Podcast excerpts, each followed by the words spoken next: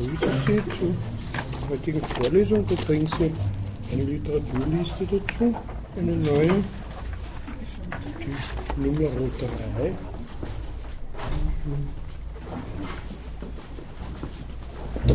Da sind ein bisschen Nachträge drauf, Mises und Schumpeter.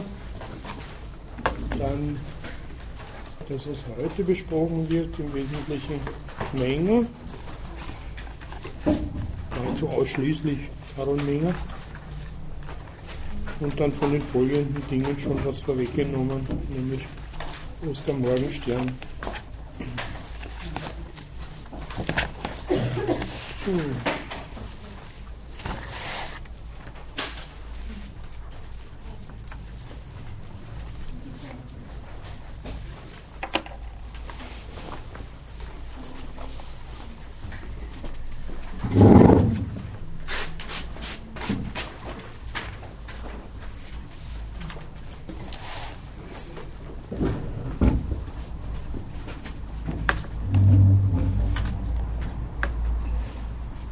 erinnern, ich habe letztens über Ludwig von Mises, den Kreisen Anbieter, den er jeden Freitag in der Handelskammer um sich versammelte, und seine ziemlich deutliche Ablehnung der Mathematik in der Ökonomie besprochen. Auch wie sehr sich Mises mit Karl Menger Senior, dem Gründungsvater der österreichischen Schule, identifizierte, dem er ja verdankt, zum Nationalökonomen geworden zu sein, nach dieser Lektüre der Grundsätze der Volkswirtschaftslehre. Ich möchte heute über die Opposition sprechen, die sich in Wien der 1920er und 30er Jahre gegen diese Position bildete und die in gewisser Weise, man kann auch sagen ironischerweise, vom Sohn Mengers angeführt wurde. Auch Karl Menger Junior hat interessante Leute um sich geschart, sei es in einer Veranstaltung versammelt, die sich das mathematische Kolloquium nannte. Während des akademischen Jahres 1928-29 baten einige Studenten des Seminars für Mathematik, das war die Vorgängerinstitution des Instituts für Mathematik der Universität Wien, ihren Professor Karl Menger ein mathematisches Kolloquium zu leiten. Menger organisierte dafür Zusammenkünfte, die an jedem Dienstag während des Semesters stattfanden. Hierbei konnten Mitglieder dieses Kreises oder auch Gäste vortragen und man konnte über ungelöste Probleme diskutieren oder über neue Publikationen berichten. Ab Herbst 1929 wurden diese Zusammenkünfte protokolliert sodass später eine Publikation unter dem Titel Ergebnisse eines mathematischen Kolloquiums möglich wurde. Acht einzelne Ausgaben erschienen zwischen November 1931 und November 1936. Sie haben auf der Literaturliste die Komplettpublikation, die jüngste ist wiederum, das ist äh, Literaturliste 1 oder so irgendwas, äh, wenn ich mich nicht täusche. Da sind alle diese Vorlesungen enthalten. Eins habe ich jetzt gar nicht mehr. Aber es ist verleslich. Oh ja, da ist es. Ja, Ergebnis eines mathematischen Kolloquiums. Ich werde auf einzelne Texte, die da äh, enthalten sind, noch näher zu sprechen kommen. Aber wie der Titel ausdrückt, mathematisches Kolloquium, ist es selbst in der ökonomischen Abteilung ziemlich, äh, geht es da ziemlich mathematisch zu. Und ich muss gestehen, ich habe nicht mehr so viele Erinnerungen an meine schulische Mathematik, obwohl ich das knechtend äh, höhere Mathematik zwei Jahre in einer Ingenieurschule machen musste, habe ich es mehr oder weniger vergessen. Das ist doch jetzt 40 oder 50 Jahre her. Und es ist auch für Sie so, dass es jetzt nicht notwendig ist, dass wir alles dieses im Detail, auch schon heute die Mengersche Mathematik im Detail zur Kenntnis nehmen, sondern es soll Ihnen einen Eindruck vermitteln, wie die Argumentation läuft und man versucht dann halt das eher Allgemeine daraus zu destillieren, was kann man sozusagen jenseits dieses mathematischen Ansatzes daraus gewinnen. Drum kommen Sie nicht in Panik, wenn es ein, ein bisschen unverständliche Sachen gibt das ist eigentlich der Reiz des Philosophiestudiums, würde ich meinen, dass es immer unverständliche Sachen gibt. Und ich habe das in meiner Studentenzeit sehr genossen und äh, das war gleichzeitig immer so ein Ansporn und war doch die deutliche Differenz gegen die Schule, wo halt alles sozusagen lexikonhaft erklärt wird. Das können Sie ja ohne dies sehr leicht überall nachlesen. Also stürzen wir uns in dieses Wasser so wie Hegel gemeint hat, man kann eben nur Philosophie lernen, indem man sich in die Philosophie stürzt, so wie man nur schwimmen lernen kann, indem man ins Wasser geht und nicht am Trockenen herumfuchtelt, sozusagen. Gut, das nur als Einschub für das, was kommen wird. Obwohl der Sache entsprechend die allermeisten Beiträge sich der Mathematik in diesem Kolloquium widmeten und auch recht weniger der Ökonomie, spielte dieses Kolloquium eine wichtige Rolle bei der Entfaltung der mathematischen Ökonomie, insbesondere durch die Arbeiten von Abraham Wald, über den ich in späteren Vorlesungen noch einiges berichten werde. Heute steht der 1902 geborene Karl Menger Junior ganz im Zentrum. Biografisches habe ich schon in der Einleitung gesagt, das ist nicht sehr aufregend, äh, die biografische, der biografische Werdegang von Menger. Äh, er hat halt wie alle vernünftigen Leute da in Wien dann in den 30er Jahren halt mit diesen Rabiatstudenten zu tun, also die zum Teil äh, nationalkonservativ, zum Teil nationalsozialistisch waren und die auch Menge angegriffen haben, weil sie aus irgendeinem Grund geglaubt haben, er sei Jude, was er nicht war. Äh, und das hat ihn dann so verbiestert, dass er eben wie andere auch in die USA gegangen ist. Da hat er allerdings, wie gesagt, weniger Glück gehabt als andere. Er hat an einer Universität dann halt äh, Marinekadetten in Mathematik unterrichtet, was halt eher so schulische Sachen äh, wahrscheinlich bedeutet hat. Aber hier in Wien war er eine ganz zentrale Figur. Äh, durch seinen akademischen Lehrer Hans Hahn wurde er in den Wiener Kreis eingeführt. Das war auch Mathematiker Hans Hahn, sogar in Wien geboren. Äh, und Gründungsmitglied des Wiener Kreises. Äh, diese Vereinigung, Verein Ernst Mach, kennen Sie ja. Wir haben ja einen äh, Repräsentanten äh, hier nun am Institut, den Friedrich Stadler, der den Wiener Kreis ja extensiv beforscht hat und auch ein Institut Wiener Kreis führt. Ähm,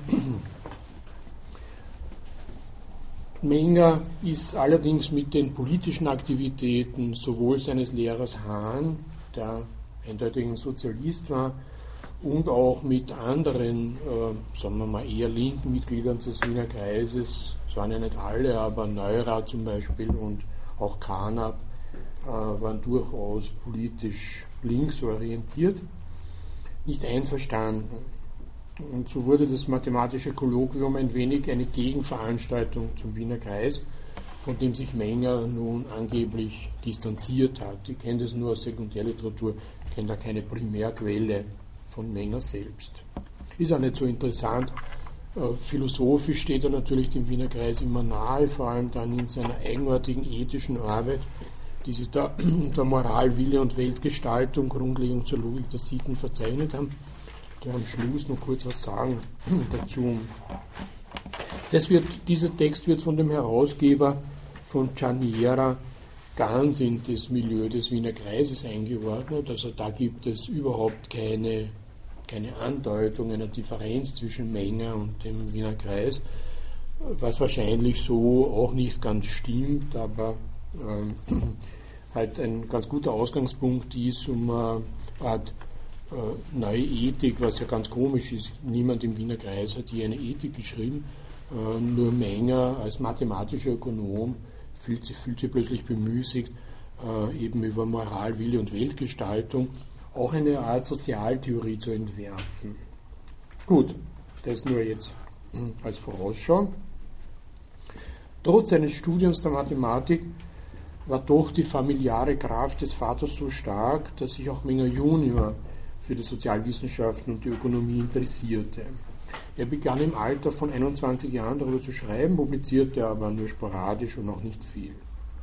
Während sein Vater, wie wir jetzt inzwischen oftmals gehört haben, der Mathematik sehr reserviert gegenüberstand, richtete Karl Menger junior seine Interessen, seine Interessen auf offene mathematische Probleme des Marginalismus und des ökonomischen Gleichgewichts. Marginalismus ist ein anderer Name für österreichische Schule oder der übergeordnete Name äh, eben jener Theorie, ökonomischen Theorie des subjektiven Wertes oder des Grenznutzens. Und ökonomisches Gleichgewicht, das verweist uns wieder auf eine mathematische Ökonomie von Leon Walras. Ähm, das wurde zum Hauptproblem und zum Hauptausgangspunkt in dem Kolloquium. Über Walras werde ich nur einiges sagen, wenn wir dann auf diese Texte selbst kommen. Jetzt kann man das immer nur sehr sozusagen als, als Stichwort behandeln. Im Herbst 1927 hielt Menger einen Vortrag in der Wiener Ökonomischen Gesellschaft, der erst 1934 in der Zeitschrift Nationalökonomie unter dem Titel Das Unsicherheitsmoment in der Wertlehre Betrachtungen im Anschluss an das sogenannte Petersburger Spiel veröffentlicht wurde. Den haben Sie auch auf der Literaturliste, diesen Text. Die späte Veröffentlichung erklärt sich dadurch, dass 1934 Oskar Morgenstern die Schriftleitung der Zeitschrift für Nationalökonomie von Hans Mayer übernommen hatte, schon vier Jahre vorher. Und dieser Hans Mayer, der auch bei dem äh, Vortrag anwesend war, hat sich sehr deutlich gegen die Publikation dieses Textes ausgesprochen und nach dem Vortrag 1927 auch gegenüber Morgenstern sehr deutlich seine Ablehnung der Mathematik in der Ökonomie ausgedrückt. Meyer war eben auch äh, Ökonomieprofessor hier an der Universität und ganz im Sinne der österreichischen Schule hat er da eben die Mathematik zurückgewiesen. Auch Mises war bei diesem Vortrag anwesend und auch Mises, wie wir gehört haben, war eher kritisch. Aber Mengers Vortrag machte großen Eindruck auf junge Ökonomen wie Oskar Morgenstern, der sich daraufhin von seinen Mentoren, auch Mises, abwendet, Mises und Meyer, das waren seine Lehrer, und beginnt sich der mathematischen Ökonomie zuzuwenden. Das von Menger behandelte Petersburger Spiel sogenannten Petersburger Spiel, wurde im Rahmen der Wahrscheinlichkeitstheorie Anfang des 18. Jahrhunderts von Nikolaus Bernoulli 1713 ausgedacht und dann 1738 von Daniel Bernoulli analysiert. Das ist diese berühmte Schweizer Mathematikerfamilie, die Bernoullis, die eben auch, vor allem Daniel Bernoulli, für die Grundlegung der Wahrscheinlichkeitstheorie wichtig waren. Das Spiel wird von zwei Personen nennen wir sie A und B, gespielt. Es ist ein irrsinnig simples Spiel, man kann gar nicht sagen, dass es ein Spiel ist, sondern es ist mehr oder weniger eine Wette, wie viele diese, dieser Geldspiele. Eine Münze wird geworfen, fällt Kopf, so erhält Spielnehmer B von Spielnehmer A einen Dukaten und das Spiel ist beendet. Fällt dagegen Schrift, so wird nochmals geworfen. Fällt beim zweiten Wurf Kopf, so erhält B von A zwei Dukaten und das Spiel ist beendet. Fällt auch beim zweiten Wurf Schrift, so wird ein drittes Mal geworfen. Fällt beim dritten Wurf Kopf, so erhält B von A vier Dukaten und das Spiel ist beendet und so fort. Das können Sie jetzt weiter ausdenken. Es wird kurz gesagt, die Münze so lange geworfen, bis zum ersten Male Kopf fällt. Trifft dies beim Endenwurfe ein, also in einer unendlichen oder x-beliebigen Anzahl. So erhält der Spielnehmer B von A den Betrag von 2 hoch n minus 1 Dukaten und das Spiel ist beendet. Die Frage ist nun, wie groß ist die mathematische Hoffnung des B, wenn er in dieses Spiel tritt? Unter mathematischer Hoffnung bei einem Spiel, bei welchem die Wahrscheinlichkeit A dafür besteht, dass W Geldeinheiten gewonnen werden, versteht man den Betrag von A mal W Geldeinheiten.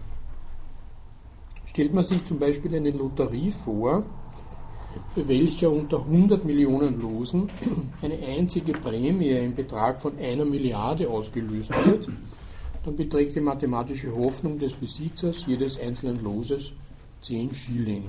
Das ist genau der Kaufpreis, weil 10 mal 100 Millionen ergibt die Milliarde. Das setzt man ein.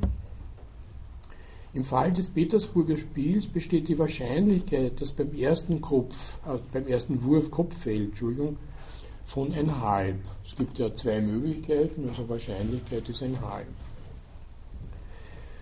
Und da hat B eben den Gewinn von einem Dukaten zu erwarten. Somit liefert diese Möglichkeit zu seiner mathematischen Hoffnung den Betrag von einem halben Dukaten. Wir haben gesagt, die Wahrscheinlichkeit ein halb mit dem Geldausdruck, das wäre dann ein Dukaten, halb mal eins ist ein halb.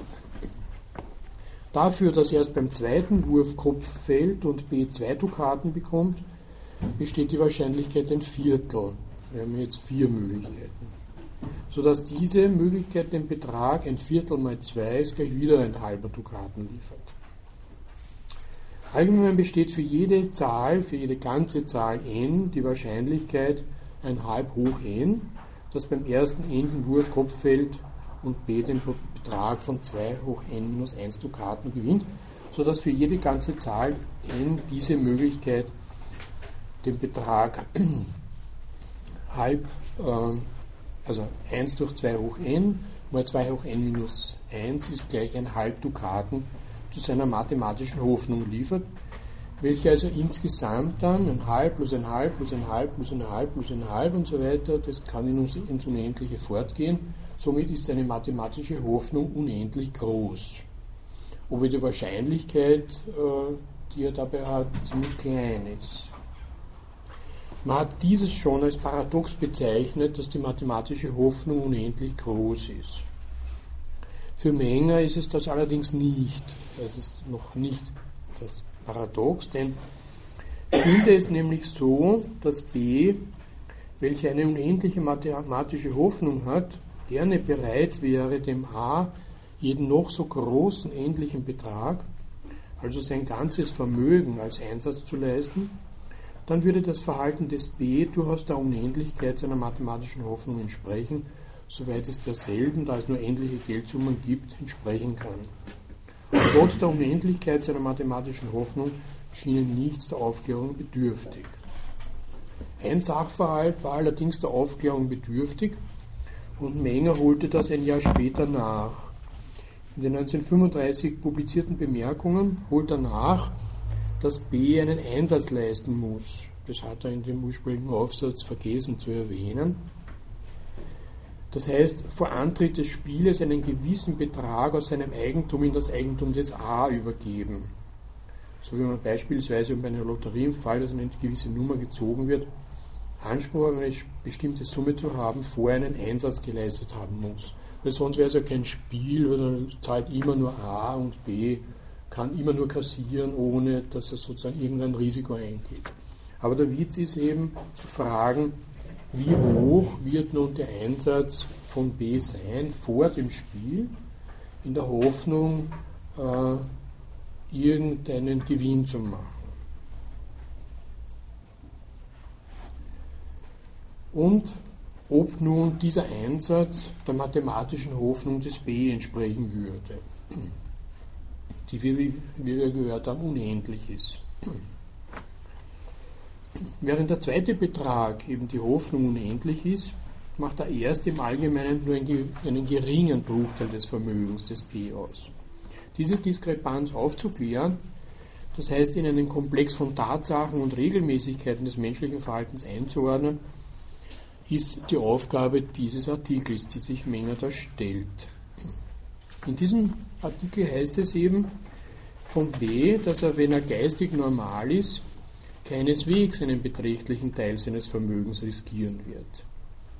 Wie Menger dazu bemerkt, kann man dieses Verhalten nun zwar nicht logisch paradox nennen, weil es einfach um die Erfahrung des Handelns der Menschen geht, aber es ist doch interessant, diesen Sachverhalt hinsichtlich seiner psychologisch-ökonomischen Natur aufzuklären.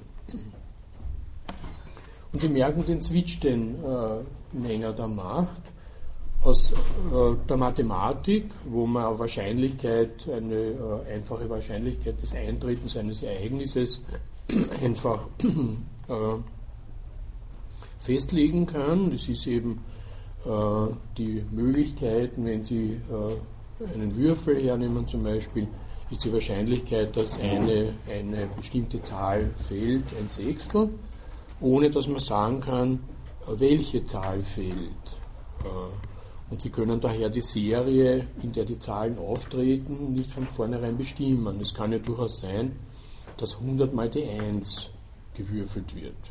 Das ist zwar nicht wahrscheinlich, sozusagen jetzt von unserer Erfahrung her, aber von der Wahrscheinlichkeitstheorie spricht nichts dagegen. Von der Statistik spricht allerdings einiges dagegen, weil Sie, wenn Sie 100 Würfe machen oder entsprechend große Zahl, dann werden Sie eine Normalverteilung haben die dieser Wahrscheinlichkeit des 1 Sechstels entspricht. Das heißt, es wird jede Augenzahl ungefähr ein Sechstel mal gewürfelt werden. Das nennt man dann das Gesetz der großen Zahl.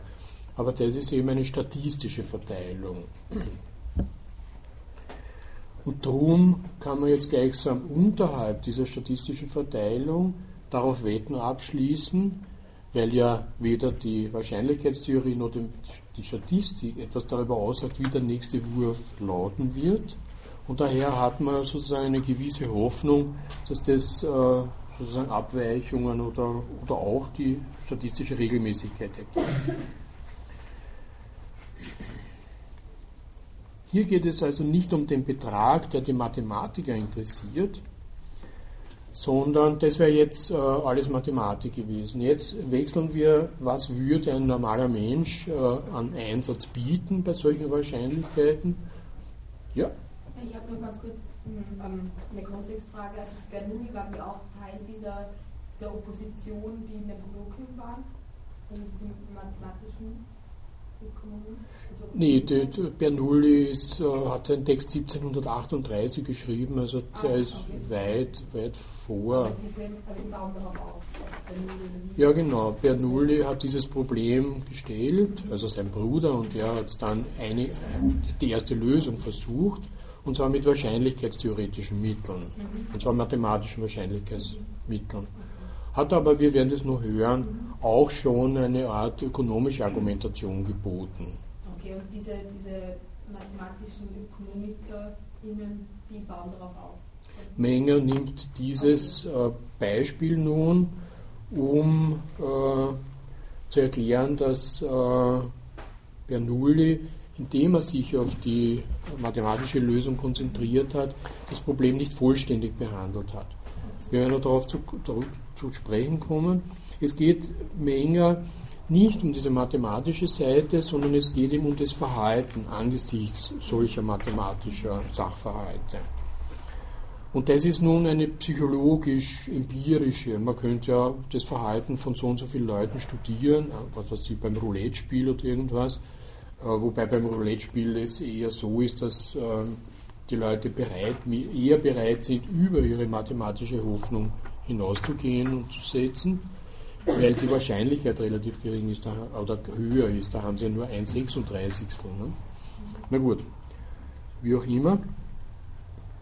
Aber es geht eben darum, äh, was nun der äh, Spielteilnehmer glaubt, für einen Nutzen aus seinem Gewinn zu zielen.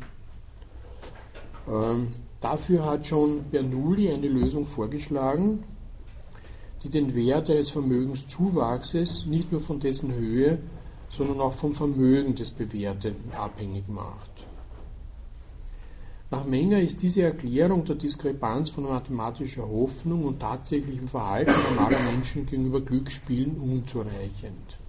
Also was Bernoulli versucht hat, äh, war zu sagen, und das kommt schon ein wenig in, diese, in diesen Bereich der Grenznutzentheorie, es ist nicht allein entscheidend, wie hoch die mathematische Wahrscheinlichkeit oder die mathematische Hoffnung ist, sondern für das Verhalten des Wettenden ist auch entscheidend, wie hoch sein Vermögen ist. Also wenn ich gar kein Vermögen habe, ist ein Vermögenszuwachs von 10 Schilling schon ein enormer Gewinn, während jemand, der Millionär ist, wird von 10 Schilling nicht sehr viel halten, der wird kein großes Interesse an diesem Gewinn haben. Menger erklärt nun dieses, äh, dieses Verhältnis von Vermögen und mathematischer Hoffnung sei nun nicht zureichend. Warum das so ist, erklärt Menger in seinem Aufsatz von 1972 so, wo er wiederum auf dieses Petersburger Spiel zu sprechen kommt. Die mathematische Hoffnung, die mit der Chance verbunden ist, einen Betrag b mit der Wahrscheinlichkeit w zu gewinnen, ist als Produkt b mal w definiert. Das ist eben die mathematische Hoffnung, wie wir sie kennen, äh, die Wahrscheinlichkeit des Ereignisses mit dem äh, Betrag.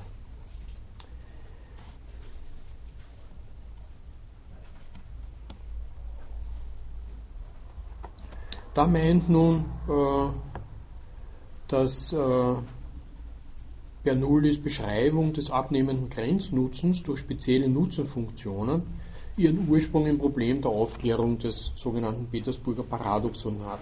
Dass in einem gewissen Spiel die mathematische Hoffnung unendlich groß ist, obwohl kein vernünftiger Mensch in diesem Spiel einen beträchtlichen Teil seines Vermögens riskieren würde.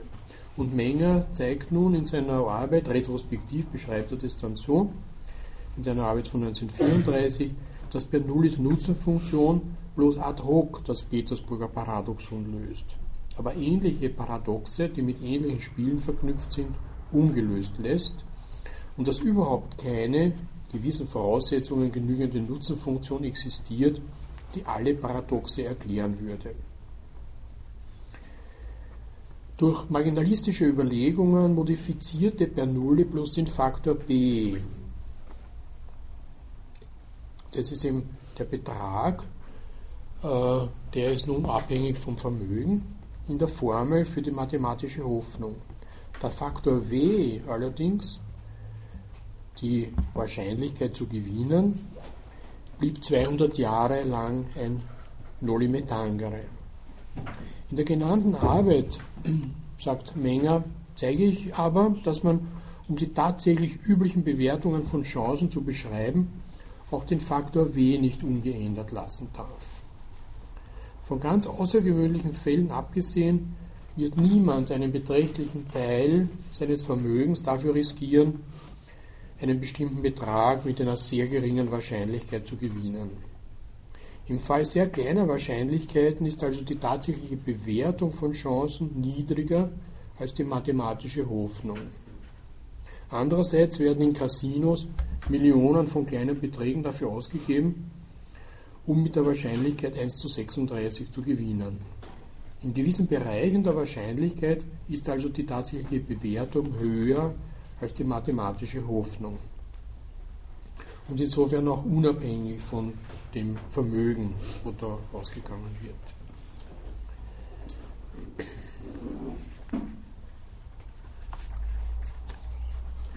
Man kann also sagen, dass Menger hier versuchte, eine subjektive Wahrscheinlichkeit in die Theorie der Werte einzuführen. Wie Morgenstern später erwähnte, hat diese Idee John von Neumann zu seiner axiomatischen Behandlung der Nützlichkeit angeregt. Darüber hinaus hatte aber dieser Vortrag, wie schon gesagt, eine initiale Wirkung auf die Ökonomen in Wien, die eine Neigung zur mathematischen Behandlung verspürten. Der Übergang zur Ökonomie wird damit geleistet, dass das Vermögen eine für die Bewertung möglicher Gewinne äh, eine Rolle spielte, wie es Bernoulli annahm. Äh, nur Menger wird jetzt auf dieses äh, Problem äh, des Grenznutzens in anderer Weise zurückkommen. Ähm, und ich werde es äh, wiederum aufgreifen, wenn wir nun den kleinen Umweg machen über eine Behandlung äh, methodologischer Fragen als Verallgemeinerung für die Sozialwissenschaften und die Ökonomie. Das ist ein Vortrag von 1936, einige neuere Fortschritte in der exakten Behandlung sozialwissenschaftlicher Probleme, wo nun Menger eine Verallgemeinerung versucht, nicht mehr nur bezogen auf dieses Petersburg-Problem und diese Spiele, sondern Verallgemeinerung des Verhaltens insgesamt in ökonomischen Relata. Die einleitende Bemerkung ist auf einer sehr hohen Ebene dem Verhältnis der Natur zu den Sozialwissenschaften gewidmet. Ein Verhältnis, welches sich nach Menger schon auf der deskriptiven Ebene zeigen würde. Die Sitten und Gebräuche, schreibt er da, und die wirtschaftlichen Verhältnisse der Bewohner eines fernen Landes kann man, zumindest teilweise, so beschreiben, wie die Lebenserscheinungen der dort befindlichen Fauna und Flora. Weiter sind die historischen Methoden zur Beschreibung zeitlicher Abläufe zu erwähnen. Diese ergeben hinsichtlich der sozialwissenschaftlichen Verhältnisse sogar vielfach genauere Resultate als hinsichtlich der naturwissenschaftlichen. Wir können offenkundig die Ereignisse der politischen Geschichte und der Wirtschaftsgeschichte präziser einordnen als die Ereignisse der Erdgeschichte in der Geologie. Erwähnen wir noch die statistischen Methoden, welche zahlreiche Beobachtungen gleicher Art mit Hilfe von Interpolationen, Mittelbildungen usw. So bearbeiten. Es ist klar, dass man etwa für den Zuckerpreis auf einem Markt in analoger Weise eine Zeitreihe bilden und bearbeiten kann, wie für Temperatur oder Luftdruck in einem Observatorium. Also da wäre ganz eine Entsprechung zwischen Sozialwissenschaften, zumindest wenn sie sich nun quantitativ betätigen, mit äh, beobachteten, beobachtenden empirischen Naturwissenschaften. In der Physik, Astronomie und Chemie kann man nun deduktive Theorien entwickeln, welche aus einigen wenigen Sätzen Aussagen über zahlreiche und verschiedenartige Erscheinungen herleiten, die durch Experimente überprüfbar sind und welche mehr oder weniger genaue Voraussagen, teilweise von noch nie beobachteten Phänomenen gestatten. Dies wird für die Sozialwissenschaften bestritten. Es gibt hier keine analogen deduktiven Theorien, keine Experimente, und keine halbwegs genaue Voraussage. Und daraus wird geschlossen, dass insbesondere Mathematik unanwendbar oder zumindest nutzlos sei. Und zwar nicht nur die Mathematik des Quantitativen, sondern auch jedes Definieren, strenge Schließen und so weiter. In den Sozialwissenschaften handle es sich aber auch gar nicht um die Aufstellung deduktiver Theorie oder allgemeiner Sätze. Es handelt sich ausschließlich darum, den Sinn verschiedener Erscheinungen zu erfassen und zu deuten und anderen Autoren zufolge außerdem um die Feststellung, was sein und was geschehen soll. Fragen, zu deren Inangriffnahme der Sozialforscher durch ihm eigentümliche Erkenntnismittel und Methoden befähigt werde, wie Selbstbeobachtung, welche Schlüsse auf die Motive anderer Menschen gestatte und den Sinn von Einrichtungen verstehen lehre und eine Intuition, welche unter anderem zu einer Aufstellung von Normen befähige. Also das wäre sozusagen der Gegner jetzt einer, so, äh, einer quantitativen mathematischen Sozialwissenschaft, einer exakten Theorie, dass es in den Sozialwissenschaften eben um das Verstehen geht, ähm, um das Auslegen von qualitativen äh, Verhältnissen zueinander und dass äh, es auch eine ethisch-normative Komponente dabei gibt. Also dass es um die Feststellung geht, was denn sein soll, was das Ideal einer Sozietät wäre. Menger beabsichtigt nun in diesem Text lediglich vom Standpunkt der moderner mathematisch-logischer Strenge aus zu prüfen, ob der völlige Pessimismus hinsichtlich jeder Anwendbarkeit exakten Denkens auf gesellschaftswissenschaftliche Fragen berechtigt sei. Dieser Prüfung schickt er zwei Feststellungen voraus. Erstens, dass auch in eben diesen Ausführungen, wie schon aus dem Auftreten der Worte also, daraus folgt, hieraus ergibt sich und so weiter hervorgeht, strenge Argumentationen doch irgendwie intendiert, zugleich aber die formalen Bedingungen, welche man an ein System von Aussagen der Logik stellt, selbst die primitivsten, vielfach nicht erfüllt werden. Also das wäre eben eine sinndeutende Argumentation in den Sozialwissenschaften, die auch solche Vokabel verwendet, die gewisserweise Schlüsse nahelegen und daraus folgt und dergleichen, aber sich nicht um die Regeln des Schlussfolgerns der Logik kümmern. Die zweite Bemerkung ist die, dass derartige implizite oder auch explizite Berufungen auf eine Intuition oder auf ein von innen heraus verstehen können, durchaus nicht eine spezifisch sozialwissenschaftliche Verfahrensweise sein. Selbst in der exaktesten aller Wissenschaften, in der Mathematik, finden wir, wenn wir manche ältere oder lückenhafte neuere Arbeiten zur Hand nehmen, die eben kritisierte Methode beobachtet. Und das ist die Erfahrung, die Menger mit Brewer hatte, eine intuitive Mathematik, die Brewer äh, da äh, verfochten hat. Und die Menger nun weitgehend ablehnt. Es gibt aber schon in den Sozialwissenschaften Anwendungsbeispiele der exakten Methode und das ist für Menger nun ohne, weitere, äh, ohne weiteren Kommentar die Mathematik. Also es ist nicht die Begriffsarbeit, die der Vater noch im Auge hatte. Und da ist vor allem das alte Wert- und Preisproblem der Ökonomie interessant. Der Mathematiker Daniel Bernoulli, und auf den kommen wir jetzt wieder zurück, war der erste, welcher 1738 für die Theorie eines Glücksspiels die Annahme aufstellte, dass ein und derselbe Gewinn von einem Armen höher bewertet wird als von einem Reichen. Und zwar präzisierte er diesen Gedanken quantitativ dahin, dass der subjektive Wert eines Gewinns der Höhe dieses Gewinns direkt proportional, aber dem Vermögen des Bewertenden umgekehrt proportional sei. Menger merkt dazu an, dass es doch merkwürdig sei, dass gerade die Anwendung auf das Glücksspiel, deren wegen Bernoulli diesen glänzenden Gedanken entwickelt verfehlt ist. Da kommt eben wieder dieses Argument, bei dem Petersburger Spiel, wo ja das äh, Bernoulli äußert, äh, dass eben äh, die mathematische Hoffnung unendlich ist, obwohl niemand da irgendeinen relevanten Betrag äh, setzen würde. Dadurch aber, dass Bernoulli den großen Gewinnern geringere subjektive Werte zuschrieb, als ihrer Höhe entsprechen würde, errechnete er für die subjektive Hoffnung des Spielnehmers eine endliche Zahl. Wenn mir gerade diese Anwendung der Bernoullichen Annahme als verfehlt erscheint, meint Menger, so liegt das daran, dass sich ohne weiteres andere Glücksspiele angeben lassen, für welche auch die subjektive Hoffnung im Sinne von Bernoulli unendlich groß ist und für welche dennoch ein vernünftiger Mensch ebenso wenig eine große Summe als Einsatz riskieren würde.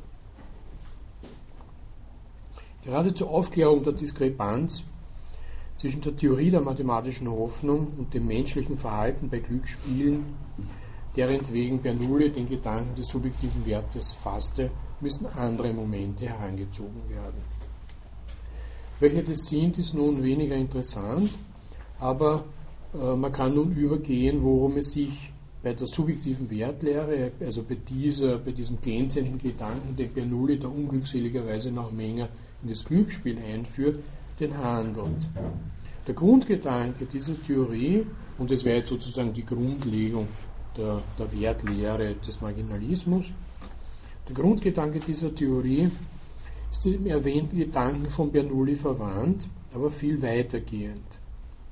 Erstens werden nicht nur für die Bewertung des Geldes, sondern für die Bewertung sehr großer Güterklassen Gesetze aufgestellt, und zweitens werden diese Gesetze auf zahlreiche Gebiete des wirtschaftlichen Lebens angewendet. Fallen gelassen wird dabei die oben erwähnte spezielle Proportionalitätsannahme Bernoullis, äh, die aber auch schon im Fall der Bewertung von Geldsummen einer empirischen Bestätigung ermangelt. Die subjektive Wertlehre behauptet vielmehr ganz allgemein, dass ein Wirtschafter einer und derselben zusätzlichen Gütermenge eine geringere oder jedenfalls nicht höhere zusätzliche Bewertung zuteil werden lässt, wenn der Zusatz zu einem größeren, als wenn er zu einem geringeren Vorrat erfolgt. Also wenn man schon von etwas viel hat, dann wird man einen Zuwachs zu diesem Gut, sei es Schuhe oder irgendwas, geringer bewerten, als wenn man äh, zu einem geringeren Vorrat nun einen Zuwachs äh, er, erhalten oder erwirtschaften kann. Das ist sozusagen der, der simple Grundgedanke des Grenznutzens. Der Grenznutzen sinkt mit der Menge der Güter, die man von dieser Klasse eben hat. Das kann man natürlich auch auf Geld äh, auslegen und insofern sozusagen diese, Ein diese Annahme von Bernoulli, je höher das Vermögen ist, desto geringer wird ein bestimmtes Inkrement des Vermögenszusatzes bewertet, auch dafür ausdehnen. Aber das ist eine spezielle, ein spezieller Fall dieser allgemeineren, ähm, des allgemeineren Verhältnisses. Nun macht Menger an dieser Stelle äh, eine interessante Umschreibung dieses, dieses Sachverhaltes, äh, dieses einfachen Sachverhaltes, die man nun mathematisch deskriptiv nennen kann oder verbal mathematisch. Sie werden dann gleich äh, bemerken, warum das nun interessant ist in seiner, in seiner Argumentation. Er schreibt da, wir betrachten einen bestimmten Wirtschafter W und seine Bewertungen verschiedener Quantitäten eines bestimmten Gutes G. Den Wert, den x Einheiten des Gutes G für den Wirtschafter W haben, wollen wir mit f von x bezeichnen. Fügen wir zur Quantität von x Einheiten einen Zusatz von x Sterneinheiten hinzu, so ist f, also die Funktion nach x plus x Stern der Wert der vermehrten Menge. Die Differenz der Bewertung dieser beiden Quantitäten, also die Mehr- oder eventuell Minderbewertung, die durch den Zusatz von x Sterneinheiten zu x Einheiten hervorgerufen wird, beträgt mithin dieses fx plus x Stern minus f von x. Das äh, fällt jetzt nur sozusagen wieder dieses x Stern aus. Liegt eine andere Quantität des Gutes g vor, etwa bestehend aus x1-Einheiten, sodass ihr Wert fx1 beträgt, so wird zu ihr der gleiche Zusatz von x Sterneinheiten hinzugefügt, so ist die durch ihn hervorgerufene Mehrbewertung eben wiederum dieses fx1 plus x Stern minus fx1, sodass wiederum dieses x Stern ausgefällt wird. Die Behauptung der subjektiven Wertlehre lässt sich dann dahin aussprechen, dass wenn x1 größer als x ist, die Mehrbewertung stets kleiner oder jedenfalls nicht größer als die Mehrbewertung im ersten Fall ist. Oder was gleichbedeutend ist, die Funktion fx wächst mit wachsendem x immer langsamer. Hieraus folgt der Satz vom abnehmenden Grenznutzen, genauer vom nicht zunehmenden. Oder die Grenznutzenfunktion f äh, von x ist monoton abnehmend, schon die erste Ableitung. Oder anders gesagt, kleine Zusätze, die bei verschiedenen Mengen eines Gutes gleiche Bewertungsdifferenzen vorrufen, sind den reziproken Grenznutzen dieser Mengen proportional. Jetzt braucht man das nicht genau erinnern, es ist ein sehr, sehr einfacher, sehr einfacher Sachverhalt, nur jetzt äh, komplizierter und etwas länger ausgedrückt, als der einzelne Satz äh, eigentlich äh, erwarten lässt. In dem Aufsatz von 1972 kommt nun Menger in einen methodischen Vergleich zwischen dem Marginalismus, das heißt der österreichischen Schule, die sich verbal äußert, und der mathematischen auf diese Definitionen zurück. Und er sagt, der auffälligste Unterschied zwischen den beiden Schulen besteht darin, dass die österreichischen Marginalisten ihre Aussagen verbal, die mathematischen Ökonomen ihre Behauptungen in Formeln ausdrückt ausdrücken.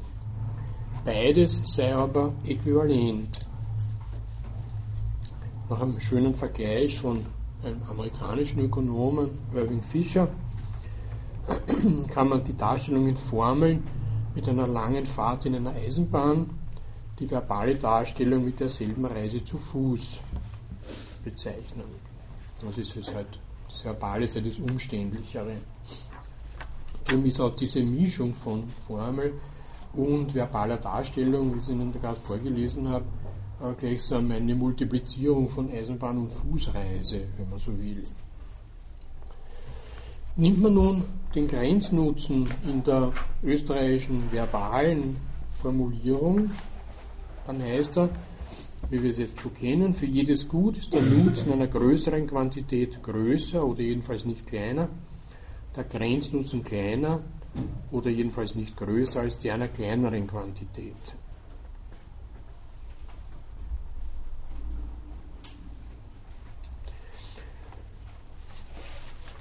Das kann man nun mathematisch anschreiben. Äh, das werde ich Ihnen noch äh, an die Tafel schreiben.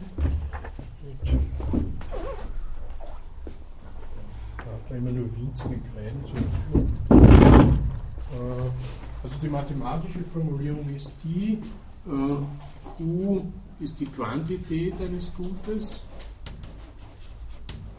und U ist der Nutzen dann ist der Nutzen eine, äh, eine Funktion der Quantität. Äh, wenn Sie jetzt nun äh, Inkremente hinzugeben, also die erste Ableitung machen, dann haben Sie, was die Aussage bedeutet, gleich oder größer 0. Sie sehen, für jedes Gut ist der Nutzen einer größeren Quantität wenn wir da jetzt eine äh, Quantität hinzugeben, äh, größer oder jedenfalls nicht kleiner. Und die zweite Ableitung ist dann d Quadrat u durch d q Quadrat gleich f 2' von q umgekehrt. Also der Grenznutzen ist kleiner jedenfalls nicht größer als die einer kleineren Quantität. Gut, jetzt haben wir zwei, äh, die verbale und die mathematische Formulierung. f ist hier eine nicht weiter spezifizierte Funktion. Was nun interessant ist, ist die Argumentation von Menger. Also weniger jetzt die Formeln im Detail, sondern die Argumentation über den Wert dieser verschiedenen Ausdrucksformen. Meinen nun bis heute, behaupten manche Ökonomen, dass die Formeln, die mathematischen Formeln, mehr aussagen als die schlichten Worte und den Sachverhalt präziser beschreiben. Aber beide Behauptungen bestreitet er nun. In Wahrheit meint er, sagen die Formeln weniger aus als die verbale Beschreibung dass sie dieselben Aussagen unter zusätzlichen Voraussetzungen, nämlich Differenzierbarkeitsannahmen machen. Das sind die beiden Ableitungen dann. Ökonomisch ist die Voraussetzung, dass f eine erste und zweite Ableitung besitzt, oder geometrisch gesprochen, dass der Graph von f in jedem Punkt eine Tangente und eine Krümmung besitzt, unbegründet. Vergleicht man also die beiden Formulierungen mit Reisen, so sollte man die österreichische oder die verbale mit einer unbeschwerten Fahrt, die mathematische mit einer Reise mit überflüssigem und lästigem Gepäck vergleichen. Das wäre dann eben äh, die Differentialquotienten und deren Implikationen. Auch die Annahme, dass die mathematische Formulierung präziser ist als die verbale, ist unrichtig. obwohl äh, nun zugibt, dass äh, die begriffliche Präzision in diesen verbalen Definitionen oft zu wünschen übrig lässt.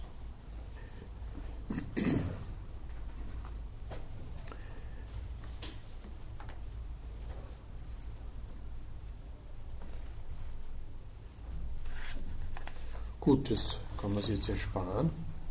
Also erhebt sich daher die Frage, ob unter den Beschränkungen der verbalen Ausdrucksweise das Grenznutzenprinzip überhaupt formulierbar ist. Und die Antwort von Menger ist positiv und wird von den zwei folgenden verbalen ordinalen Prinzipien geliefert. Jetzt versucht er eine, eine Beschreibung des Grenznutzens jenseits der mathematischen Formulierung, die präzise ist, ohne jetzt äh, direkten quantitativen Ausdruck zu haben, sondern nur mit ordinalen Prinzipien größer, kleiner operiert und die keine Begriffe der Differentialrechnung enthält. Ja, nicht einmal äh, den Grenznutzen erwähnt. Also kein Rechnen mit Nutzen, sondern bloß den Vergleich der Differenz zwischen dem Nutzen zweier Quantitäten mit der Differenz zwischen dem Nutzen zweier anderer Quantitäten voraussetzen und dabei dennoch das Grenznutzenprinzip verallgemeinern. Beide Prinzipien nun sind mit der ersten Hälfte der österreichischen Formulierung des Grenznutzenprinzips zu verbinden. Die Verallgemeinerungen verbaler Art lauten bei ihm nun, die erste ordinale Verallgemeinerung, wenn zwei Quantitäten um denselben Betrag vermehrt oder vermindert werden, so ändert sich der Nutzen der größeren Quantität weniger oder jedenfalls nicht mehr als der der kleineren. Das ist eben äh, der Zuwachs zur größeren, äh, hat äh, einen kleineren Nutzen in der Regel als ein Zuwachs zu einer kleineren Quantität. Die zweite ordinale Verallgemeinerung, für jede Gütermenge ist der einem Quantitätszuwachs entsprechende Nutzenzuwachs nicht größer als der einer gleichen Quantitätsabnahme entsprechende Nutzen entgangen. Diese ordinalen Prinzipien, also das wäre sozusagen ein transitives Prinzip, jetzt Nutzenentgang und äh, Zuwachs, dass diese ordinalen Prinzipien äh, die traditionellen Formulierungen sowohl der mathematischen und äh, der österreichischen Verallgemeinern bedeutet, für Güter, die in gleichen Stücken bzw. in kontinuierlich variierenden Quantitäten auftreten, kann aus diesen Prinzipien die österreichische bzw. im Fall zweimaliger Differenzierbarkeit der Funktion f die mathematische Formulierung des Grenznutzenprinzips hergeleitet werden. Nach diesen Worten, die sich wie eine Rehabilitierung der verbalen Darstellung lesen, also so etwas wie einen Versuch darstellen, mit nicht mathematischen Methoden exakte Definitionen zu geben, also eine exakte begriffliche Methode anzuwenden, die ja auch Karl Menger Senior vor Augen stand. Nun zurück zum Methodenaufsatz von 1936, wo Menger ganz selbstverständlich die exakte Methode mit der mathematischen identifiziert. Jetzt waren wir eben bei dem 72er, jetzt 36er ist eben dieses ähm, auf der Literatur, also auf einer vorhergehenden Literaturliste, äh, und zwar auf der 1er, äh, einige neuere Fortschritte in der exakten Behandlung sozialwissenschaftlicher Probleme. Das ist jetzt gemeint mit dem Vortrag von 1936. In diesem Text, äh, der ja zunächst mal die exakte Methode anspricht, oder Fortschritte der exakten Behandlung sozialwissenschaftlicher Probleme, da identifiziert Menger eben exakte Methode ganz unmittelbar mit Mathematik. Und es zeigt sich nun bei einem Problem, äh, das man als Zurechnungsproblem in der Ökonomie kennt und das in der österreichischen Schule sehr heftig debattiert wurde, nämlich äh, wenn äh, bei Produktionsmitteln, die bei, bei, geeigneter Kombination Konsumgüter liefern, wie nun schaut äh, der bekannte oder voraussichtliche Wert der Produkte äh, aus, äh, die sie auf die Produktionsmittel aufteilen.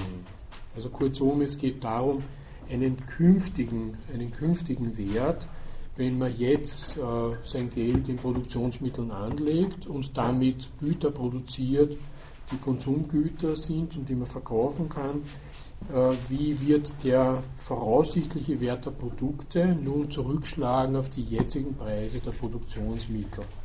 Das wäre das Zurechnungsproblem. Äh, wiederum, es ist nicht so sehr interessant, was dieses äh, Problem jetzt da äh, für Diskussionen hervorgerufen hat, sondern äh, dass es nun äh, versucht wurde zu, zu lösen in einem System von Gleichungen. Wenn Sie sich an Schumpeter erinnern, dann ist die Argumentation der mathematischen Ökonomie eine in der Form von Gleichungen. Und diese wurden für dieses Zuordnungsproblem von Walras aufgestellt. Die Frage ist nun, ob diese Gleichungen, und diese Frage stellt Menger und verneint sie dann gleich, äh, von Walras tatsächlich lösbar waren. Und das verneint eben äh, Menger, der meint, er hat in diesem Zusammenhang schon einige Ökonomen darauf hingewiesen, dass es in der Mechanik ähnliche Aufgaben gibt, dieses Zurechnungsproblems, die vom Gesichtspunkt der Statik aus unlösbar sind. Zum Beispiel ein Tisch mit drei Beinen steht äh, ganz äh, fix äh, fest, ohne zu wackeln, während ein Tisch mit vier Beinen keineswegs äh, wackelfrei ist, wie wir wissen. Ne? Das kann äh, wackeln. Äh, daher ist der vierbeinige Tisch sozusagen vom Standpunkt der Mechanik her ein, ein unlösbares Gleichungssystem. Die Lösung ist, ähm, dass äh, entgegen der Annahme von Walras nicht immer alle Produktionsmittel aufgebraucht werden, also ein Überschuss bleibt. Und den Überschuss kann man nun mit Null bewerten.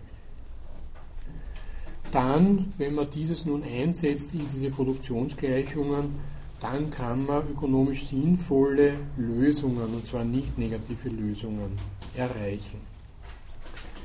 Das ist jetzt nur äh, sehr allgemein, äh, dass den Beweis dafür dann eben dieser schon erwähnte Abraham Wald 1934 äh, geführt hat.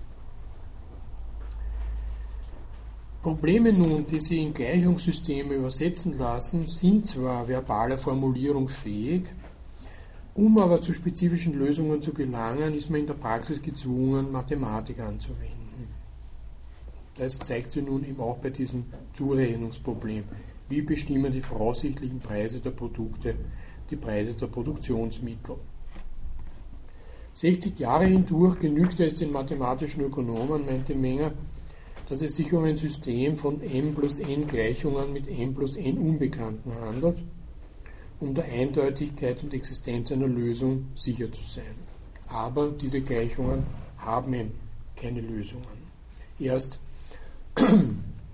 in äh, dem mathematischen Kolloquium wird äh, ein Ölmanager namens Karl Schlesinger nun hm, erstmals eine Lösbarkeit dieses Wallerarschen Gleichungssystems versuchen und es wird dann auch gelingen, neben dem äh, erwähnten Mathematiker Wald. Dieses große Ergebnis der Kooperation meint nun Menger, eines österreichischen Ökonomen und eines Mathematikers, bedeutet das Ende jener naiven Periode der mathematischen Ökonomie, in der Gleichungen bloß aufgestellt, aber nicht gelöst wurden und man sich mit der Übereinstimmung der Zahl von Gleichungen und von Unbekannten zufrieden gab.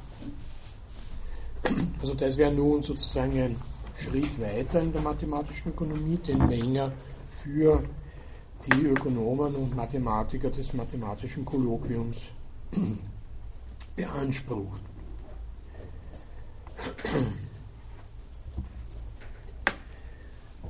Die Entwicklung des Zurechnungsproblems nun illustriert eine von drei methodologischen Differenzen zwischen der österreichischen und der mathematischen Schule, die ihren Ursprung 1882 bis 1884 in einem Briefwechsel hatte zwischen Walras der Mathematik als ein Forschungsmittel in der Ökonomie bezeichnete und Karl Menger Senior der Mathematik nur als eine Methode der Darstellung gelten ließ. Menger Junior meint nun, wie wir heute wissen, 1936 kann Mathematik keinerlei Aussagen über die physikalische oder ökonomische Welt schaffen, sondern nur Aussagen umformen. Weil Ras Gleichungen sind und in der Tat mathematische Darstellungen wichtiger ökonomischer Gedanken.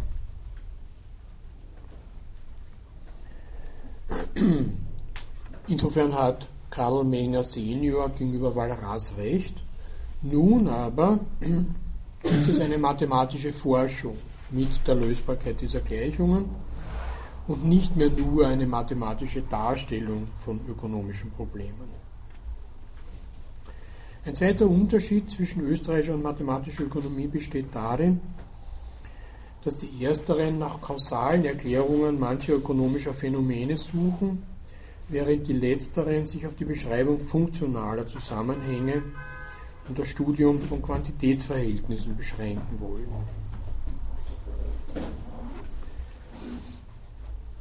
Das wäre eben eine Funktion von etwas zu beschreiben, heißt immer nur Änderungen, aber keine kausalen Relata festzuhalten. Ein dritter Unterschied besteht darin, dass die mathematischen Ökonomen den Begriffsbestimmungen geringere Aufmerksamkeit angedeihen lassen. In manchen Fällen vielleicht zu geringe Aufmerksamkeit. Während die Österreicher in das andere Extrem verfallen und nach dem Wesen der Erscheinungen fragen. Dabei bewegen sie sich natürlich auf gefährlichem Boden, durchsetzt von Sümpfen von Scheinproblemen. Da kommt nun die Wiener Kreisphilosophie zum Tragen. Fragen nach dem Wesen sind metaphysische Fragen und insofern bloße Scheinprobleme. Was solche Untersuchungen erreichen können, sind strenge Definitionen von Worten, die in der Umgangssprache verschwommen auftreten. Und bei solchen Definitionsverfahren, wenn man sie jetzt nicht als Ausdruck eines Wesens, also einer Ontologie, eines Seins äh, des Sachverhalts beschreibt, sondern als Definitionsverfahren, da hat man es dann nun nicht mit Scheinproblemen zu tun, solange man sich der undefinierten Begriffe bewusst bleibt, in denen die zu definierenden Begriffe ausgedrückt werden. Und insofern hat man es nun mit dieser sprachphilosophischen Wendung zu tun, für die ja der Wiener Kreis typisch ist.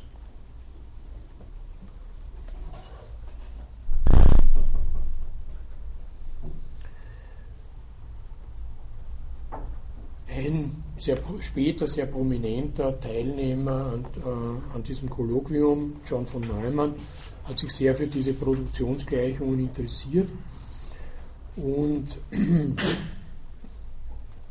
es hat ihn an ein ökonomisches Gleichungssystem erinnert, das er selbst aufgestellt und mit tiefgehenden Betrachtungen als eindeutig lösbar erwiesen hatte. Äh, Neumann hat allerdings, und das werden wir dann noch hören, äh, auch im Zusammenhang dann mit der Spieltheorie, niemals von Gleichgewichten, sondern immer nur von Ungleichgewichten äh, gehandelt. Für ihn hat es keine Gleichgewichtssysteme wie für Walras gegeben.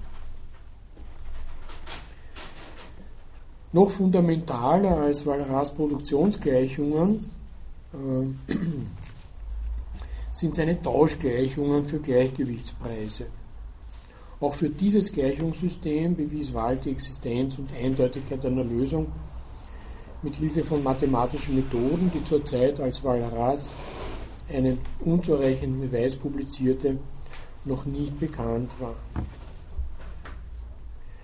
dieses, äh, diese, diese Form äh, einer Darstellung äh, ist in der Zeitschrift für Nationalökonomie publiziert, allerdings ohne die Beweise des Manuskripts ist verloren gegangen.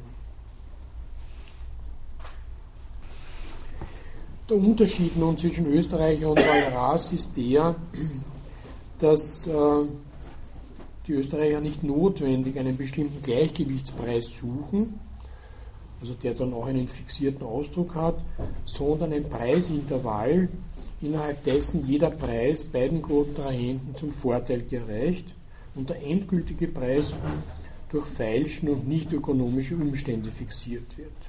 Das hat Menger schon äh, in seinen Grundsätzen behandelt und dieses nun bildet eine Brücke zu Morgensterns ökonomischen Anwendungen der von Neumannschen Spieltheorie während die Werke der Lausanner Schule, eben Walras, keinen solchen Anhaltspunkt enthalten. Das war sozusagen jetzt vorausweisend auf die 1944 publizierte äh, Theory of Games, dass eben in einem bestimmten Preisintervall äh, Handlungsvarianten möglich sind, eben durch Feilschen oder nicht ökonomische äh, Umstände.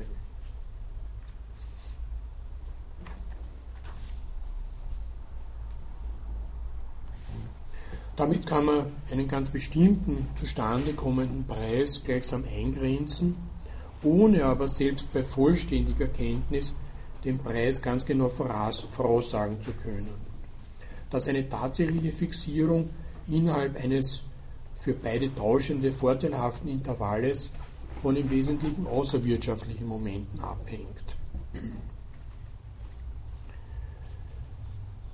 Damit äh, gibt es zwar eine Analogie äh, zur Mechanik, aber doch einen wesentlichen Unterschied hinsichtlich der experimentellen Nachprüfbarkeit, äh, dass nämlich im letzteren Fall, im Fall der Preistheorie, unsere Kenntnis der Daten des Problems meist geringer ist, die unvorhersehbaren störenden Einflüsse dagegen größer und zahlreicher. Und dieses Problem der Voraussicht, das werden wir dann beim Morgenstern äh, hinsichtlich der Voraussagen der Konjunktur, dieser Prognosetechniken äh, noch kennenlernen. Nun gibt es, äh, und Menger führt es dann der Vollständigkeit halber an, Gegner der exakten Methode, die der Meinung sind, dass es ja gar nicht die Aufgabe oder nicht die Hauptaufgabe der Ökonomie sei, den Mechanismus, der zur Preisbildung führt, exakt zu beschreiben, sondern dass es darum geht, die gerechten Preise festzustellen. Damit hat man sozusagen eine normative Grundlage. Das ganze Mittelalter hindurch hat man gerechte Preise und keine Marktpreise versucht zu definieren. Eine weitere große Gruppe von Untersuchungen beschäftigt sich mit der Aufstellung oder Herleitung von Wertaussagen gestützt darauf, dass die Worte gut, gerecht, schön eben solchen oder höchstens graduell verschiedenen Erlebnisinhalten jedes Menschen entsprechen, wie Worte, die sich auf Farbe oder Wärme beziehen.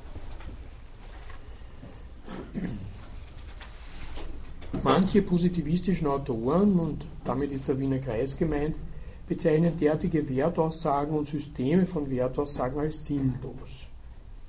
Ich sehe nicht, meint Menger, worauf sich diese Kritik gründen könne, es sei denn auf eine anfechtbare Metaphysik von Sinn und Sinnlosigkeit. Mir scheint es vielmehr klar, dass prinzipiell die Möglichkeit besteht, widerspruchsfreie Systeme von Wertaussagen aufzustellen und logisch zu bearbeiten, so wie man in der Geometrie widerspruchsfreie Systeme von Raumaus Raumaussagen entwickelt und bearbeitet. Und das wird er eben versuchen, in seinem Buch Moral, Wille und Weltgestaltung.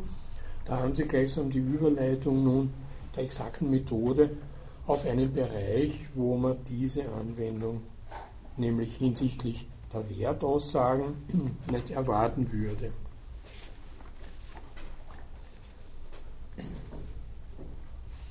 In praktischer Hinsicht bemerkt man ja, dass die von verschiedenen Menschen zur Beschreibung ihrer Werterlebnisse oder als Ausdruck ihrer Wertintuition aufgestellten Systeme von Wertaussagen stark voneinander abweichen. Nun kann man aber, meint Menger, in sich widerspruchsfreie, aber einander widersprechende Geometrien entwickeln, von denen zumindest in weitem Umfang jede sogar zur Beschreibung der physikalischen Erfahrung verwendet werden kann. Und so kann man auch widersprechende Wertaussagen in sich widerspruchsfrei beschreiben.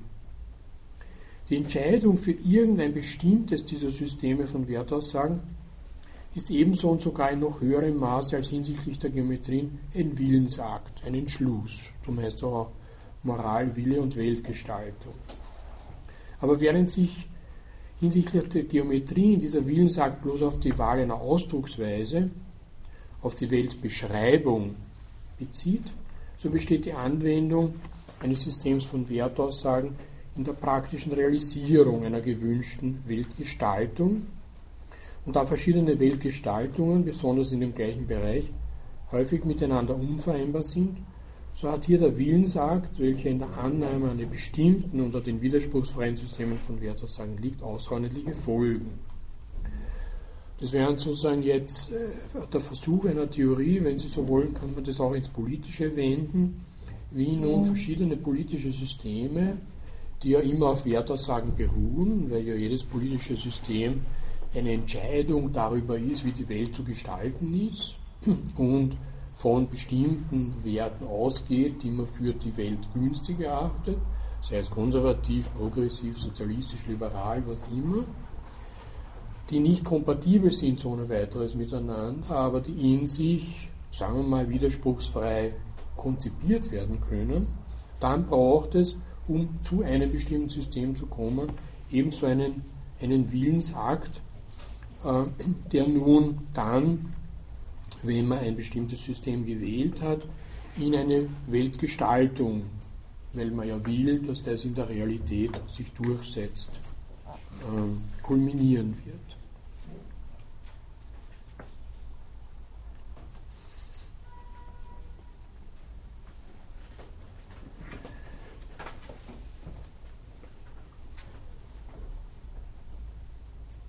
So hat eben dann Menger versucht, ein System von Aussagen,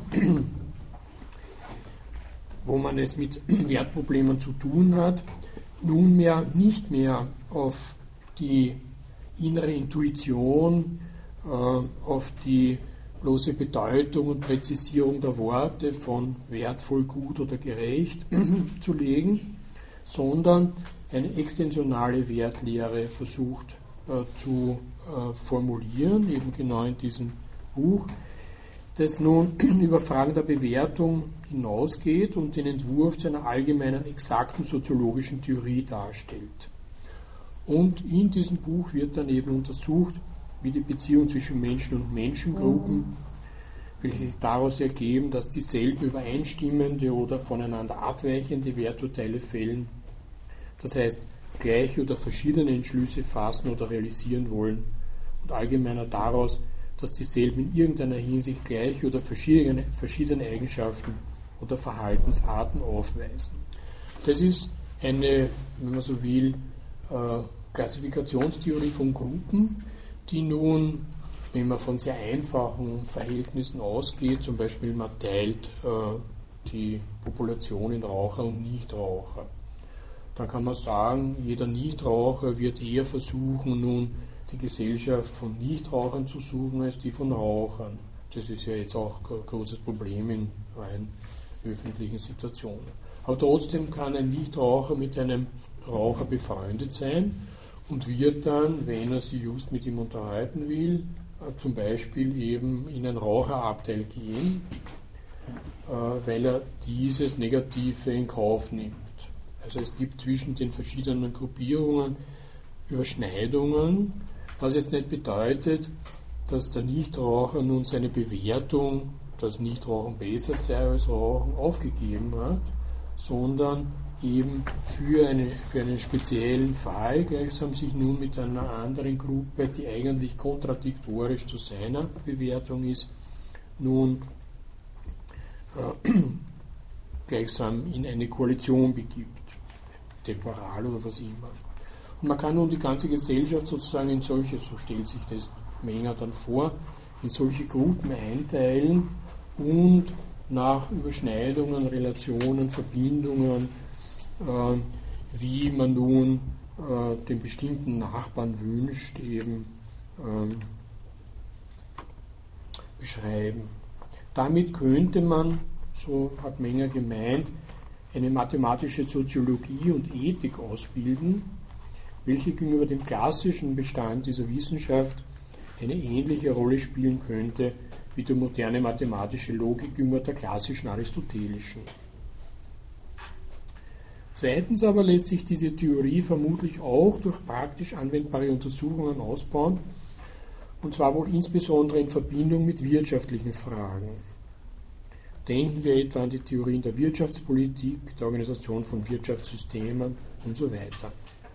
Die Tatsache, dass verschiedene Willensrichtungen in diesen und anderen wirtschaftspolitischen Fragen bestehen, lässt aber als sehr wichtig die meines Wissens kaum in Angriff genommene Aufgabe erscheinen, die Kompatibilität und die sonstigen Beziehungen zwischen verschiedenen nebeneinander bestehenden Wirtschaftssystemen, legislatorischen Maßnahmen und sonstigen Willensrichtungen zu untersuchen. Das wäre sozusagen eine formale Theorie ähm, des gesamten möglichen äh, politischen Bestandes an Entscheidungen, dieses oder jenes System zu wählen, äh, zu verwerfen, aber auch äh, Überschneidungsmengen zu konstatieren. Und diese Fragen sind nun Gegenstand dieses bezeichneten Buches von Menger, das wunderlich genug in einem weiteren Sinn der Ethik gewidmet ist, ein Thema, das für einen Mathematiker und zumindest im Wiener Kreis des logischen Empirismus nahestehenden Theoretiker ganz und gar nicht selbstverständlich ist. Ja, soweit nun Menger.